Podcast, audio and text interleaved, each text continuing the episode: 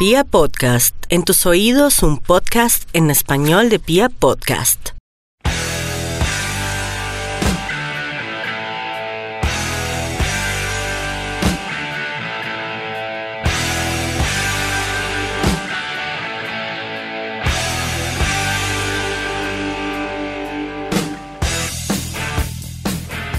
Hola, hola a toda la República Cardenal. Nosotros somos la Guardia del Birroja Sur y los invitamos al programa de la afición de Independiente Santa Fe. Esto es Radio Tribuna Roja. Un saludo a toda la gente de Instagram que está siguiendo ahí el en vivo. Les voy a mostrar el detallito que tenemos hoy para ustedes.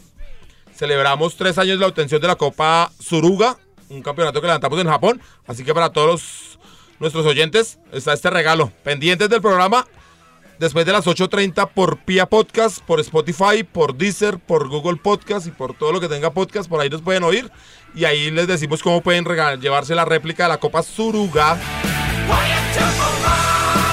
Hoy también tenemos a José Luis Chavarría, el historiador de la, de la afición cardenal. ¿Cómo está José Luis? Eh, hola, Láncelos, ¿cómo estás? Bien, bien. Y hoy tenemos a Santiago Villegas, el hombre que siempre está detrás de cámaras. Nos está acompañando porque Piojo y Mufasa se fueron de rumba. ¿Cómo estás, Santiago? En serio, muy buenas noches, ¿cómo están? Un saludo Por favor, para ahí a la gente de toda la Instagram hinchada. que está pendiente de nosotros. Un saludito. Para ustedes, muchas gracias por estar ahí pendientes. Nos vemos, nos oímos mejor después de las 8.30 a través de Pia Podcast.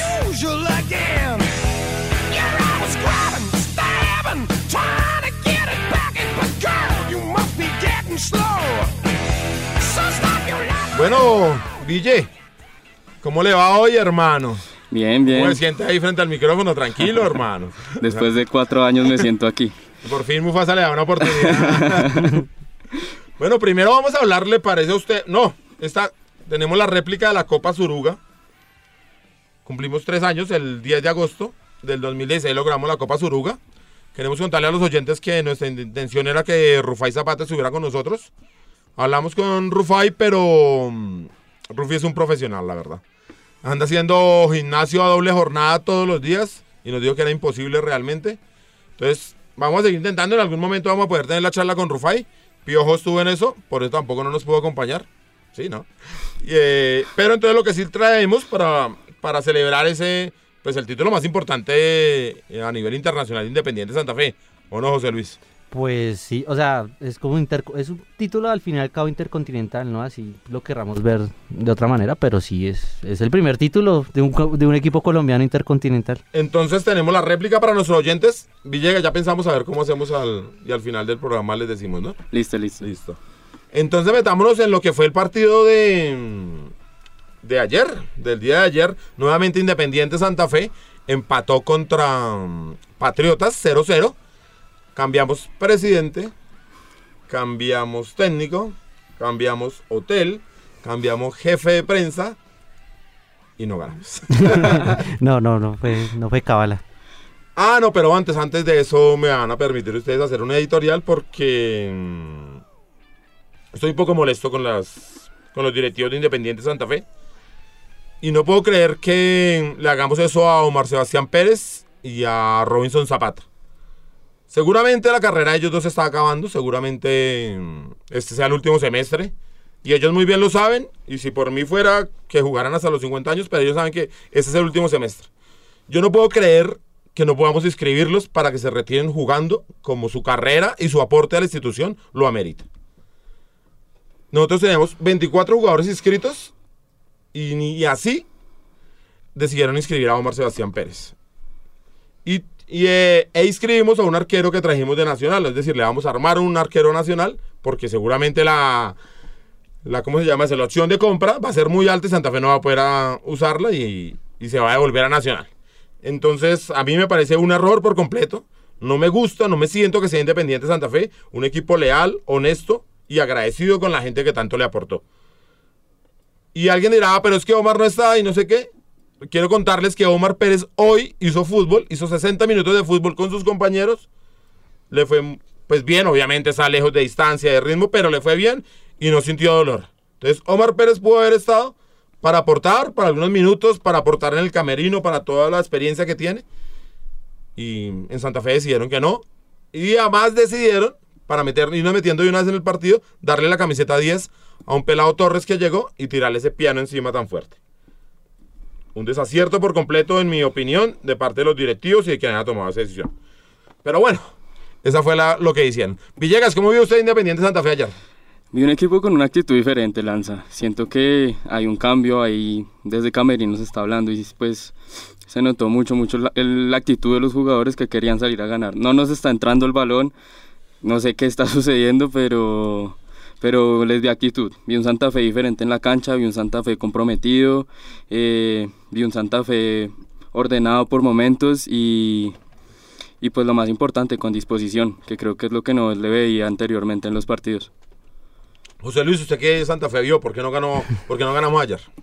Em, bueno, eh, yo vi Santa Fe un poquito más em, mejor posicionado en el campo, al menos parece que con ese 4-2-3-1 que trató de plantear el profe Harold Rivera, como que parece que había un, más espacio entre líneas, entonces eso nos permitió no acumular tantos jugadores como pasó el, el partido pasado contra el Alianza, que fue un, fue un parto para mí porque nunca le pegamos al arco. Y al menos acá ya vi como, como un poco más eh, activo a Duque, que me parece que es un... O sea, le tengo mucha fe, aunque sé que la camiseta de Santa Fe para los goleadores pesa mucho, o sea, no sé por qué nos cuesta tanto hacer un gol, no sé, nuestra historia es tan dura con eso que cada vez que aparece un goleador es como si apareciera Mana. Eh, y nos cuesta ahorita... ¿Van a la banda mexicana? No, Maná. Eh, ahí va el desierto y Moisés. pero sí, o sea, pues, o sea, contento, bueno, no contento, pero como con esperanza, pero igual todavía preocupado porque no hacemos un gol y porque nos hace falta, pues, más, o sea, eh, de local ganar, que es, es muy importante para nosotros que en Bogotá sumemos al menos, eh, o sea, ganemos para el público. eh, ayer había gente en el estadio, hizo el esfuerzo, la gente está apoyando y, y que hubiera podido ser una linda tarde haber, habernos despedido con una, con una victoria anoche, ayer. Bueno, yo quiero decir que me gustaron los inicios de cada tiempo. Que Santa Fe sí vio, salió con otra actitud. Se notaba que ya no había tanta la presión que teníamos antes con el anterior cuerpo técnico, con, con Patricio Camps. Eh, me gustó Duque, me gustó Roa. Me parece que Roa jugó un buen partido. Al que sí vi muy quedado y el que lo veo llegando muy lejos a las pelotas. Y a lo que creo que hay que reflexionar es Andrés Pérez.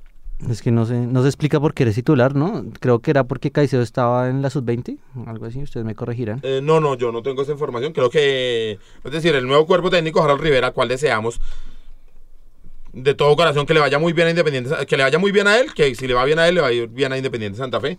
Pero él tomó la decisión de borrarlos a todos. Borró a Caicedo, borró a Pedrosa, borró a Porras, borró a este muchacho Alejandro Morales, a todo lo que teníamos a, inferiores, lo sacó. Digamos que el único que dejó más o menos a, a John Velázquez que hacía un partido interesante, creo yo, pero que se notaba que faltaba que tocar con alguien.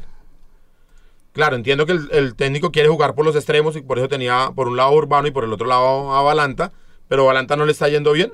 Y para mí el primer cambio era haber metido a ese muchacho Torres, que se nota que es un buen jugador, que digo, de nuevo le están tirando un piano encima, poniéndole la camiseta 10. Porque esa camiseta pesa, es muy difícil y, era mejor ponerle otro y sacarle presión al pelado porque viene nuevo y haberlo juntado. No sé ustedes qué piensan. Lo juntábamos a los dos, tal vez per- perdíamos algo por la banda derecha, pero podíamos tener más fútbol por el centro del campo. Pues yo vi que Patriotas dejaba un espacio grande en esos volantes, que de pronto si, si hubiera habido una persona que hubiera tocado mejor el balón ahí con, con John, le hubiera podido zafar esa responsabilidad porque a John le dieron patadas en, en los tobillos casi todo el primer tiempo y finalizando el primer tiempo donde estuvo mucho más activo. Y claro, yo también vi eso de Balanta, no, Balanta no me gustó hasta, hasta que en el segundo tiempo comenzó como a pivotear unos balones y le llegaban a Duque que me pareció que ahí podemos haber anotado, inclusive Duque tuvo mano a mano con el arquero impresionante, no sé cómo no entra. Y, y hubiera sido pues mejor que hubiéramos tenido una pareja ahí de, de volantes tocando el balón para, para hacerle más daño a Patriotas, ¿no? Villo, ¿usted cómo la vio? ¿Cómo vio los cambios sobre todo? ¿Le pareció bien que Harold Rivera haya hecho esos cambios?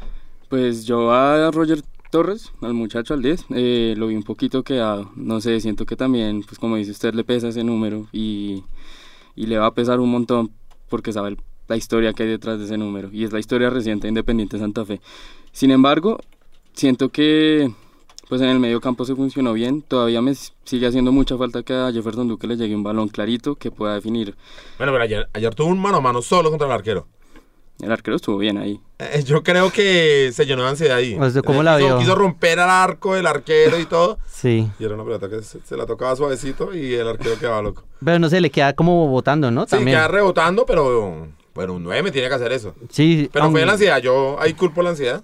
Sí, no, y nomás también, es que yo creo que él también se, se, se pega mucho cuando, cuando el- en el primer tiempo le saca el arquero, cuando ya está vencido, eh, Duque le mete un cabezazo a, a contramano y él en la, el piso le alcanza a sacar, entonces yo creo que a Duque ahí es donde se llenó de ansiedad para esa bola que hizo Mercedes. Y se le notaba ansioso. Yo que estoy ahí pegado a la cancha, se, pues se, se percibe esa, esa actitud en los jugadores y Duque estaba muy ansioso. Cada balón que pasaba o que le llegaba o que no podía controlar bien, en, pues en sus gestos se notaba su, su desesperación por no poder ir al frente y poder pues, generar una ocasión de gol. Ahora que usted dice que está al lado de la cancha, ¿usted por qué está al lado de la cancha? Oye, contándole a la gente. Porque, Porque porque tiene ese privilegio. por ser el fotógrafo de la guardia. Usted es el fotógrafo oficial de la Guardia y para ver su trabajo los vemos en... En Instagram, en arroba legarraya al piso oficial. En el grupo de Facebook, La Guardia Albirroja Sur 1997, grupo oficial. Y en Twitter, el Oficial.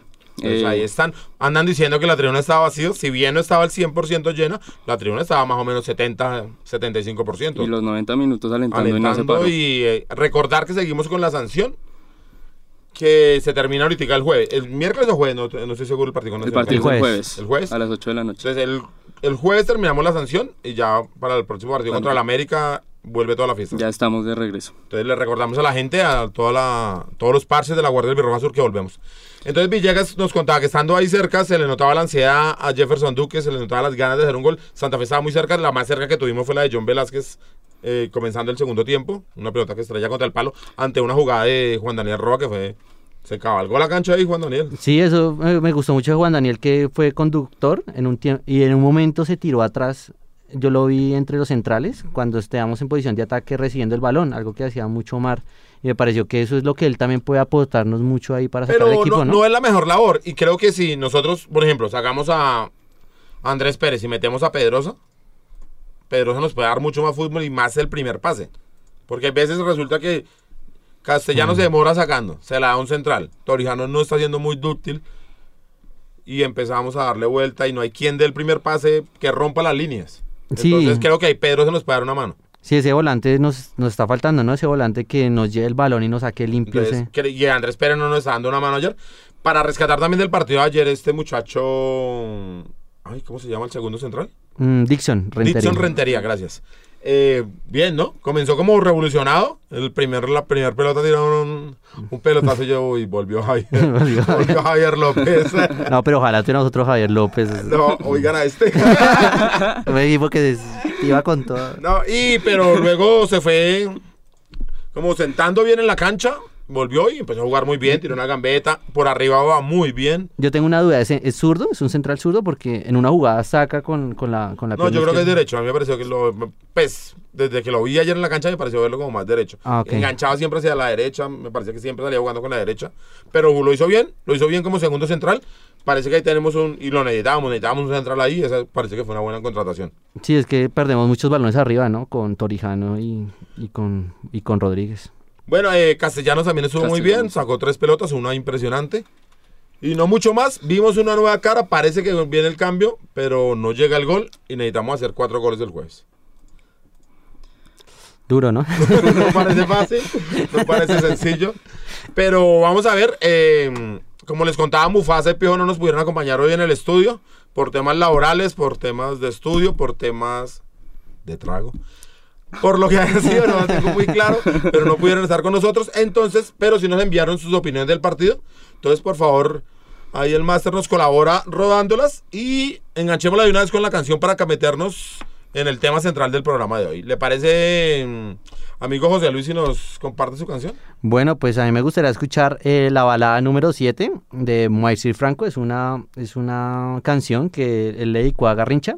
Y hay que recordar que Garrincha pues jugó en solo un equipo en Colombia que fue en el Junior. Y jugó solamente un partido. Y ese partido fue contra Santa Fe. Y lo perdieron porque ese día estuvo muy inspirado Alfonsito Amigo, pero Cañón. Amigo, eh, quiero contarles que José Luis hace radio aquí en también en, en Radiópolis, aquí por Pia Podcast. Él hace un programa que se llama Casa Deportes y hace un programa, colabora con un programa que se llama. Sí, también. Entonces estamos uniendo. Pero parece que no hiciera radio porque no dejó nada en expectativa para que gente siguiera escuchando. Ah, qué pena. Entonces, pero lo que viene después de las opiniones de Piojo y Mufasa y la canción, eh, los jugadores bogotanos, recordar que la ciudad estuvo de cumpleaños hace unos días y también tenemos el- la réplica de la Copa Suruga que va a ser para ustedes. Entonces, después de esto, seguimos con lo que... ¿Por qué, tenemos, ¿Por qué Independiente Santa Fe se representa más en el fútbol bogotano que los del frente? Hey Lancero, un saludo hermano para todos. A Ville que hoy debutó en los micrófonos. Viene ahí Ville hermano que aparezca al frente ahí en Radio Tribuna Roja. Eh, del partido, no del partido, pues decir que mm, al menos vimos algo distinto. Hay algo alentador en el funcionamiento del equipo. Em, la, la actitud de los jugadores pues como más dispuesta al, al objetivo, a conseguir los resultados. Eh, pero lo de siempre, pues lo que se mantiene, digamos, la constante mm, mala suerte o la mala definición. Em, pero bueno, lo que nos tranquiliza de momento es que el equipo propone. Eh, claramente Independiente Santa Fe mereció ganar el partido ante Patriotas. Em, me parece, me pareció muy grata la actuación de Dixon, eh, el zaguero central que se estrenó. Em, también me pareció, me parece que hay más peso con Juan Daniel Roa y con Andrés Pérez en la mitad de la cancha. Eh, lo veo un poco aparatoso Andrés, pero me parece que ese par de jugadores con rodaje, con varios minutos sumados y teniendo ritmo de competencia, pues mm, nos van a, nos van a garantizar, digamos, un poco más de seguridad ahí atrás y un respaldo a la defensa. Eso en materia futbolística, 9.000 personas asistieron al Campín. eh, no creo que esté tan mal pues para la situación del equipo y hacerle un llamado a la gente que siga teniendo fe, que siga teniendo la esperanza. El jueves está un poco difícil eh, revertir esos tres goles, pero pues bueno, eh, hay que jugar el partido, no, no podemos abandonar y se nos complica un poquito el calendario el jueves, el domingo en Barranquilla. eh, y pues nada, hermano, a ver si embocamos una, que hagan un gol, por favor, no sé, eh, porque eso sí preocupa, ¿no? La falta de definición del, del equipo. Un saludo para todos y aguante La Guardia, aguante Radio Tribuna Roja y aguante Independiente Santa Fe. Buenas noches, Lancero. Buenas noches a nuestro invitado y pues a toda nuestra audiencia. Eh, bueno, mi impresión del partido del día de ayer. Primero, felicitar a la hinchada de Santa Fe, que a pesar de todo sigue acompañando. La Guardia Coposur cantó los 90 minutos, apoyó y, pues bueno, se le ve, se le ve otra, otra intención a Independiente Santa Fe, otro nivel de juego, eh, se ve más dinámico, se ve otra actitud. Em, me gustó el partido de Castellanos, eh, me gustó el partido de Rentería. Cuando entró Roger también la supo hacer. De pronto un poco desconectado a, a Duque. Esperemos que, que cuando llegue Zambuesa pues ya sea otra, otra la historia y que pues llegue el gol porque listo, de actitud y todo, no vamos a, a, a salir de este, de este bache. Entonces pues esperamos que, que contra Nacional por Copa Colombia podamos ganar, ¿por qué no clasificar? Y pues que empecemos a sumar, a sumar en la tabla porque, es preocupante. Y pues contra Patriotas en, el camping no podemos empatar. Entonces, esa fue mi impresión. Un saludo lancero y nada, nos vemos dentro de ocho días. Sua ilusão entra em campo no estádio vazio. Uma torcida de sonhos aplaude, talvez. O velho atleta recorda as jogadas felizes. Mata a saudade no peito, driblando a Volvemos a Radio Tribuna Roja, el podcast oficial de la Guardia Albirroja Sur y de toda la afición de Independiente Santa Fe. Bueno, José Luis, usted es un historiador de la Universidad Javeriana Sí, de pregrado. y de maestría. Maestría de la Universidad de los Andes. Bueno, vamos a ver qué tan preparado está. La ciudad estuvo de cumpleaños y nosotros queremos contarle a ustedes que Independiente Santa Fe tiene muchos más jugadores bogotanos, por lo menos representativos, que los del frente, ¿no? Y pues por supuesto que todas las ciudades de- del país. Entonces lo que hicimos fue con José Luis hacer un trabajo especial de los jugadores más representativos de Santa Fe, nacidos en Bogotá, década por década, ¿no? Sí, sí. Claramente, acla- eh, claramente aclarando, digamos. este. Perdón la redundancia ahí. Claramente, Alfonso Cañón es el más grande.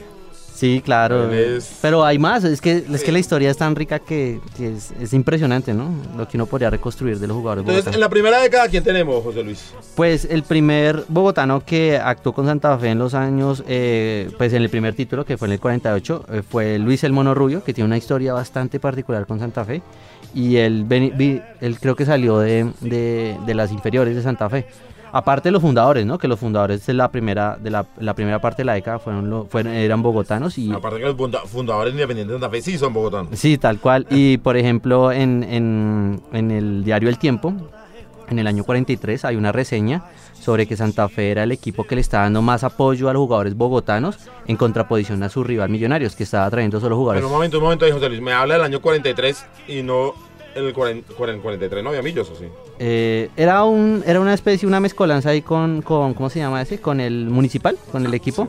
Pero entonces sí, fundado, oficialmente lo fundó Alfonso Zeno en el 46, pero en el 43 ya había esa rivalidad, ya estaba, ya pues nada, Santa Fe ya llevaba dos años y estaba dándole mucho apoyo a los jugadores bogotanos. Creo que esa es la diferencia más grande con, con nuestro vecino. Y entonces ellos, ¿de dónde venían los jugadores de ellos? Eh, eran extranjeros, eran como... O sea, ellos ya, ya desde antes del, del campeonato profesional, digamos, de haber un torneo profesional, ¿ya traían jugadores extranjeros? Sí, eh, por ejemplo está Alfredo Cueso, eh, bueno, muchos jugadores que inclusive Alfredo Cueso después va a coger a Santa Fe en el 48. Es una historia bastante interesante eso, esa rivalidad, cómo se van a construir los dos equipos en los 40. Pero entonces el Luis el Mono Rubio es de la década. Pero me 40. decía que tiene una historia muy particular con Santa Fe. ¿Qué, qué pasa con el mono? El Mono Rubio eh, queda campeón en el 48. Él mete un gol contra Junior cuando estamos peleando el campeonato mano a mano, el primer campeonato. Pero él después se va de Santa Fe y vuelve a Millonarios. Y Millonarios queda campeón creo que cuatro veces. Pero después vuelve otra vez a Santa Fe, pero como asistente técnico del, del médico Ochoa y quedan campeones en el 66.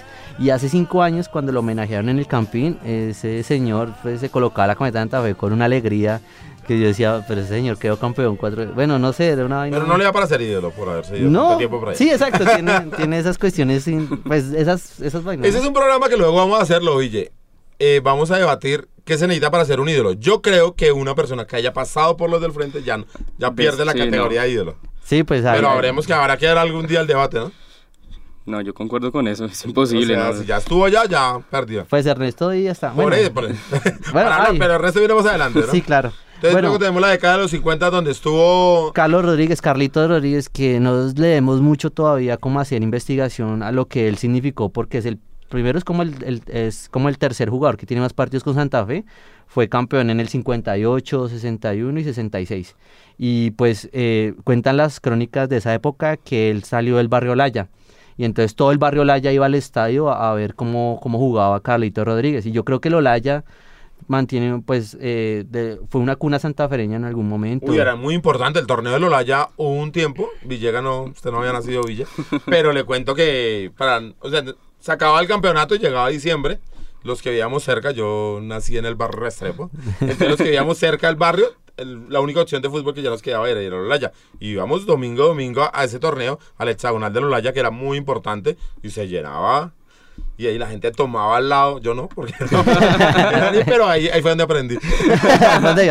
Entonces, y toda la gente bebía al lado del barrio. Pero entonces, con esa historia de Carlos Rodríguez, Claro. ese estadio se debería llamar el estadio Carlos Rodríguez. Totalmente, yo de una lo firmaría. Es un, un jugador que, imagínese la- lo que significaba para el barrio y la gente. Además, es un desperdicio para la ciudad ese- esa tribuna. La tribuna del, del estadio Laya es impresionante. Y se podría reanimar ese espacio urbano. Yo creo que podría ser un espacio mejor aprovechado para la práctica del Ojalá deporte. cuando tengamos un alcalde. Listo. Pues en los 60 pues viene el gran jugador bogotano, pues nuestro ídolo más grande, eh, junto a Omar Pérez también. Eh, Alfonsito Cañón, que es la historia de él, es, pues yo no sé, es- debe ser algo para hacer una película, porque él a los 14 años se queda sin papá, él vuelve mensajero de Santa Fe y se vuelve como ese prototipo de héroe bogotano que se va a convertir en la leyenda. Yo creo que Alfonso Cañón es lo- la leyenda de, lo que todos pudimos saber, lo que siempre quisimos ser y lo que siempre quiere Santa Fe ser, ¿no? Pero, Villa, ¿usted ha escuchado de algún jugador que haya sido mensajero de la institución? Es que la historia de Alfonso Cañones debe ser única y la más hermosa del fútbol mundial. Es que es estamos en mora de hacer esa película, José Claro. Luis, hermano. No, y el hijo, que él puso a debutar al hijo. Aparte de lo de Leo, y yo sé que también tuvieron un nieto en la edición, no, no llegó, pero también ha estado por ahí un otro, era toda la dinastía Cañón. Sí, Entonces, claro. Es decir, pasó de ser mensajero a ser el jugador más importante de la historia independiente de Santa Fe. Se fue de Santa Fe, nos costó el campeonato del 79, en un error gravísimo de las, Chiva de las directivas, de la Chivas, de los que le había correspondido.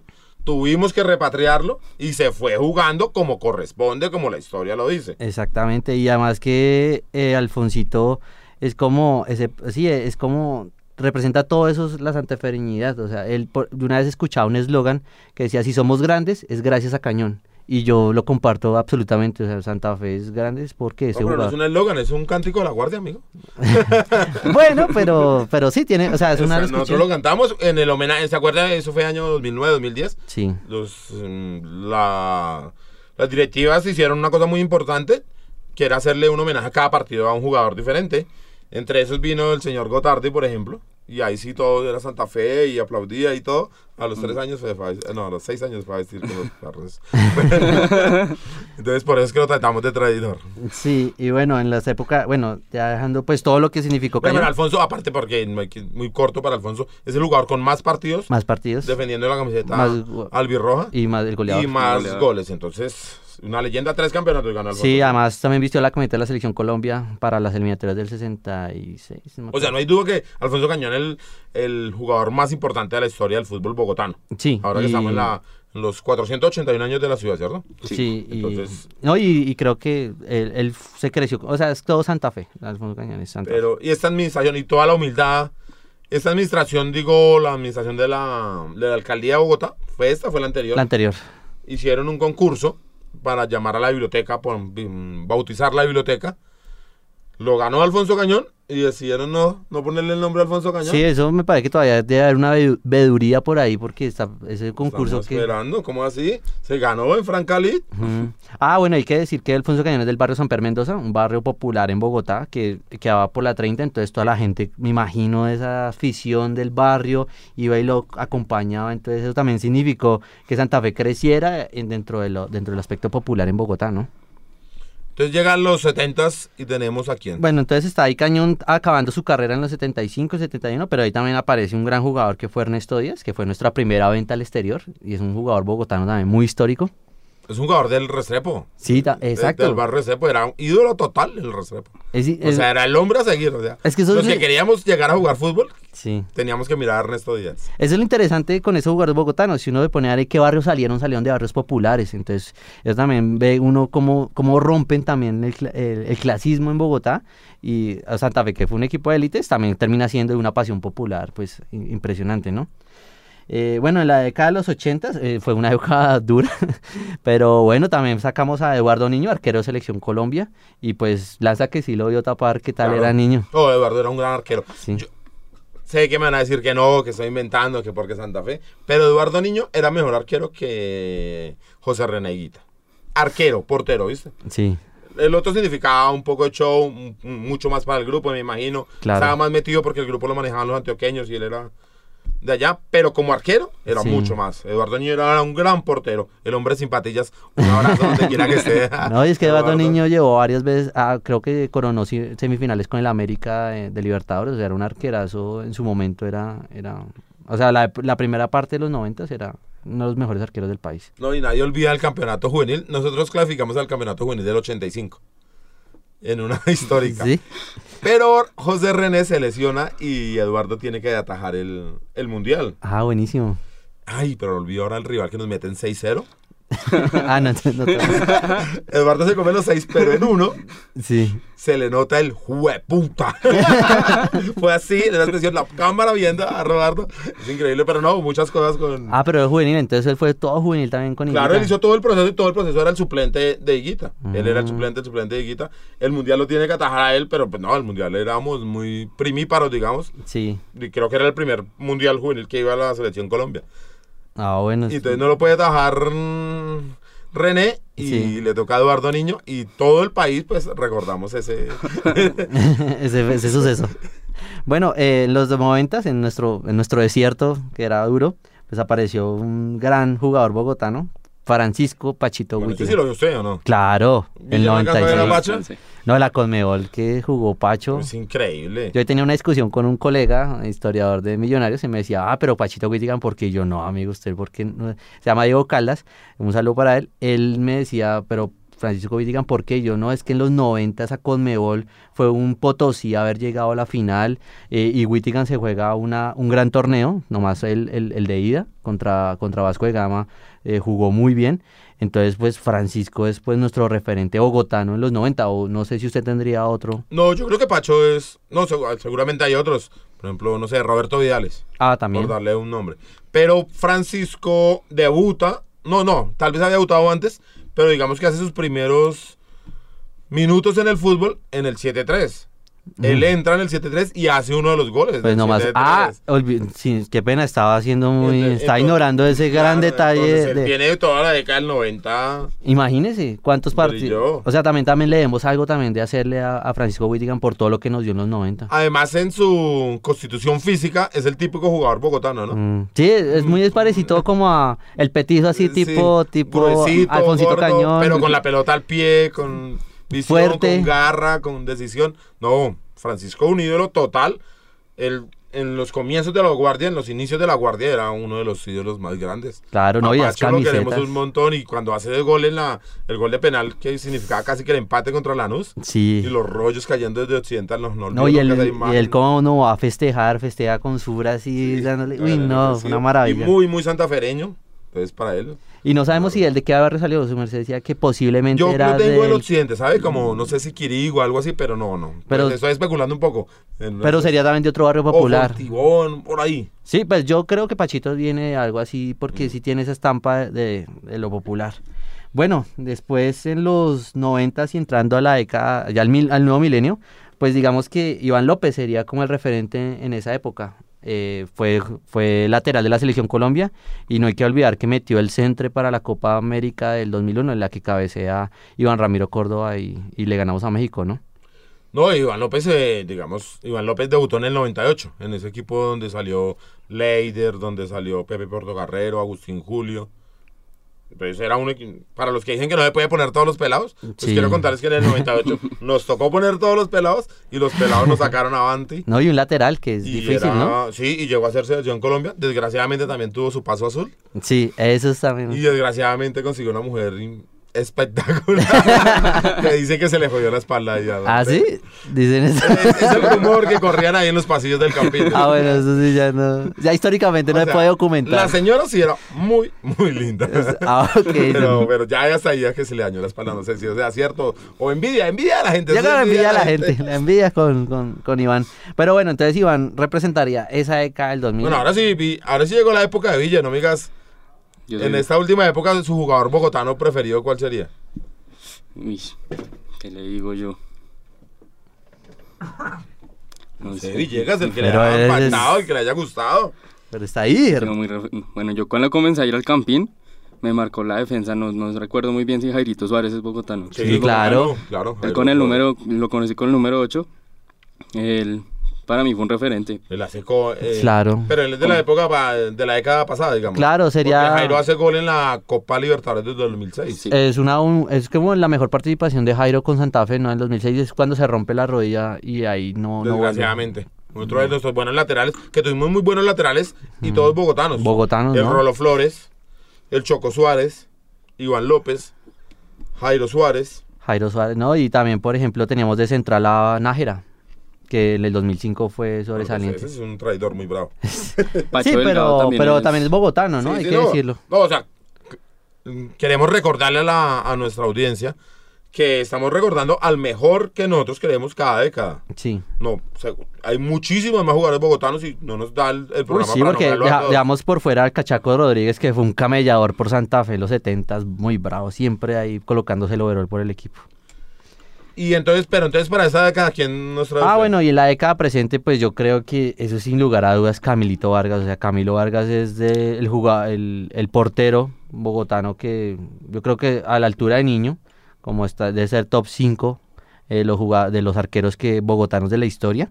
Y pues Santa Fe sacó, nos sacó de la sequía del 2012, que eso yo creo que a Camilo nunca se, o sea, tenemos que siempre ponderarlo por encima de todo porque eso nunca le vamos a poder dejar de decirle a Camilo que no le, que no, no le agradecemos ese, esa, ese- esa estrella que fue para nosotros fue el cántico y el, el desahogo de, de, de 37 años, ¿no? Sí, Camilo Andrés Vargas Gil fue fundamental en la séptima, pero sobre todo en la octava, creo yo. Sí, En la también. octava atajó demasiado, pero demasiado. No, y aunque tampoco es gana, ah, no ganamos, pero la Libertadores 2013 también. Claro, fue muy. No, todo. Una pena, yo siempre soñé con que Camilo Vargas fuera nuestro Rogerio Ceni, Sí. que atajar, que superara cañón en números de partidos y que tapara toda la vida.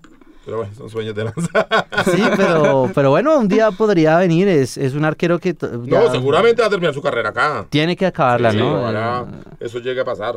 Y es, pues entonces eso sería nuestra, bueno, entonces ahí se acabaría, pero pues también eso sería como, miren, no, no tenemos por cada década un jugador, yo creo que eso no lo podría hacer, como el dice Real, el. Real de frente no, no le da. El Real del Frente no podría sumar un jugador bogotano por cada década y referente histórico y o como Alfonso Cañón que es Y ídolo máximo. Y con campeonatos. Campeonatos. con muchas veces defendiendo la camiseta, como Carlos Rodríguez, por ejemplo. Que Claro, tiene es- número, pero el mismo Juan Daniel Roa, Juan Daniel Roa que también. ya superó a Carlos Rodríguez, que ya superó a William Palmero Morales, y que si se queda ahí, el Roa tiene 28 años. Sí, hasta podría- puede llegar al, al número de Alfonso Cañón. Claro, y si llega el 2020 puede ser nuestro jugador bogotano de la siguiente década. Claro. Claro. Entonces, una fortuna. Nosotros siempre representamos al, al fútbol bogotano. Nosotros Eso es lo que también no- nos diferencia un poco también de, de nuestro rival, ¿no? Que ellos siempre se abrieron mucho más a, a- a los otros territorios nacionales y a los extranjeros, pero nosotros siempre dimos mucho apoyo también acá a lo nuestro y eso pues muestra mucho más el arraigo santafereño con la ciudad. Pero además porque yo creo que en Colombia es eso, ¿no? En Colombia el fútbol es una, una lucha de regiones, es una forma de representar las regiones, digamos. Los antioqueños son muy fuertes y ellos hubo un tiempo cuando solo tenían los solo criollos y casi que eran solo paisas que no permitían a nadie más. Sí, aunque ellos- y, y eso que ellos tuvieron la, esa, esa cosa que es la natillera, que cuando hacían desaparecer los dos equipos como que se Se fusionaron. y, no- y quieren darles el campeonato nacional un campeonato que no, No. Se, debe- no se le deben valer a ninguno de los dos, creo yo. ¿no? No, y eso, y eso dejaría a Nacional por fuera de la, de la estadística de que jugó todos los torneos como Santa Fe Millonarios. Eh, pero entonces eso también demuestra pues nuestro digo, por ejemplo, lo- en, en la costa Junior es muy fuerte y Sí. ellos les gusta su jugador un barranquillero y jugador de la costa, digamos. Pero, por ejemplo, si hay una diferencia, por ejemplo, eh, Medellín, Medellín y, y Nacional, o sea, Nacional es mucho más abierto a todo el país, ¿no? Por ejemplo, o América es más abierto a todo el país que lo que es Cali, eh, el Deportivo Cali. Y nosotros aquí en Bogotá seríamos como Santa Fe sería el equipo bogotano bogotano. Por eso- por eso Millonario es que sería el más abierto como... A como- todo. Así, el capitalismo... muy- no es quisiera volver a tener 11, 11 argentinos. Sí, o- pero es que Millonarios es eso, nomás el nombre Millonarios es, es eso, capitalismo, apertura, y, Arribismo. sí, pues, Pues, no, que- ay, Tiene que ser muy arribista este para darse llamar así. Sí, pues a mí realmente no, nunca me ha gustado ese nombre. Es decir, En sí. claramente es un apodo, es un Claro. No, y es una vaina Y- que te invita a la exclusión, a que tenemos que tener más plata, que tenemos que ser los Que No mejores. importa cómo ganar, no les interesa cómo, lo importante es ganar, es lo único que le importa. Sí, pues sí, o sea, es la filosofía con la que de ellos, o sea, como que sí se han formado en muchos títulos y todo, aunque pues también la historia de ellos también es muy, muy, muy contra nosotros, ¿no? O sea, yo creo que Santa Fe nace también es, es para acabar como eso, como acabar ese, esa, ese, ¿cómo se llama eso? Eh, que el fútbol fuera solamente dinero, sino que Santa Fe tiene otros valores, no más en nuestra acta, es como es una sociedad eh, sin ánimo de lucro, o sea, de desde nuestros fundadores, si hay un espíritu porque Santa Fe fuera el equipo como que le diera como este valor al fútbol bogotano y miren, 70 y 70, ¿cuánto? 78 años. de- 78 años después lo seguimos mostrando y seguimos teniendo cada vez jugadores bogotanos y esperamos que sigan saliendo, ¿no? Claro. tiene que seguir dando. Además, Santa Fe, pues, es el con el nombre representa a la ciudad. Nomás el nombre, nomás fue ser fundado ahí en la Plazoleta Rosa. O sea, todo es, todo está muy llegado a Santa Fe. Entonces, no, muy orgullosos nos sentimos de ser muy bogotanos, de ser los cachacos. Y nada, a ustedes... muy- Ah, no, mentira, ya me iba a ir Villegas y ¿qué vamos a hacer con esto? La Cuéntele usted, por favor, a la gente réplica. cómo pueden obtener la réplica de la Copa Suruga tres años después de haberla obtenido. Bueno, se- la dinámica será por medio de Facebook. Eh, ¿Cómo, la- se, ¿Cómo se aparecemos en Facebook? Aparecemos en Facebook como La Guardia Albirroja Sur 1997, Grupo Oficial. Se va a publicar una imagen donde se, se hará la promoción respectiva. Con el link del programa que lo pueden, eh, lo pueden oír, pues en cualquier momento, porque esto es un podcast, pero pues si entre más rápido lo, lo tengan, más rápido se pueden ganar la réplica. Exactamente, entonces se hará la publicación y la persona que, la primera persona que comente la re- y pues dé la respuesta correcta de la pregunta que lanzará a continuación, eh, se llevará la copa. No, la pregunta es muy sencilla. Eh, como ustedes son fieles oyentes a Radio Tribuna Roja, queremos que nos digan un invitado que hayamos tenido en los... Este es el programa número 17, Ville. 17, 10, Sí, ¿17 o 18? 18. Uy, perdón, 18 entonces, qué pena. Uno solo de los invitados que hayamos tenido y que nos digan una canción que ellos hayan puesto. Cada invitado aquí pone una canción. Entonces, están. Si no saben, si de pronto son oyentes nuevos, pueden ir a Pia Podcast, ahí están todos los programas. Pueden ir a Spotify y ahí encuentran todos los programas. En Deezer pasa lo mismo. En todas las plataformas pueden encontrar todos los programas. La- le dan a uno, ahí le dan clic a uno y ahí pueden escuchar.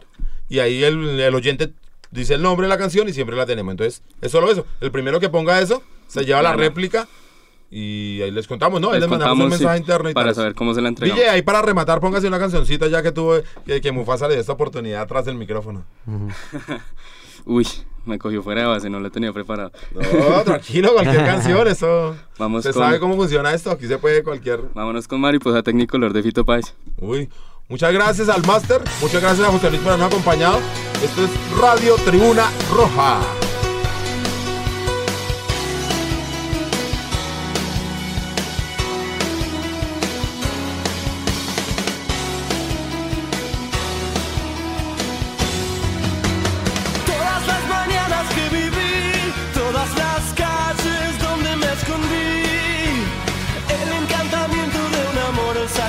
De mis madres, los zapatos del charol, los domingos en el club, salvo que Cristo sigue hacia la cruz, las columnas de la catedral y la tribuna gritan.